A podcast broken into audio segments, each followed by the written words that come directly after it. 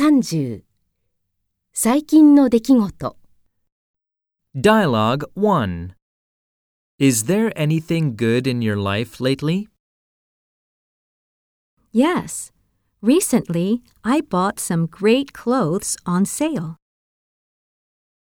Exercises. Yes. Recently, I made a great new friend. Yes, recently I saw my favorite band in concert. More expressions. I started dating a new guy.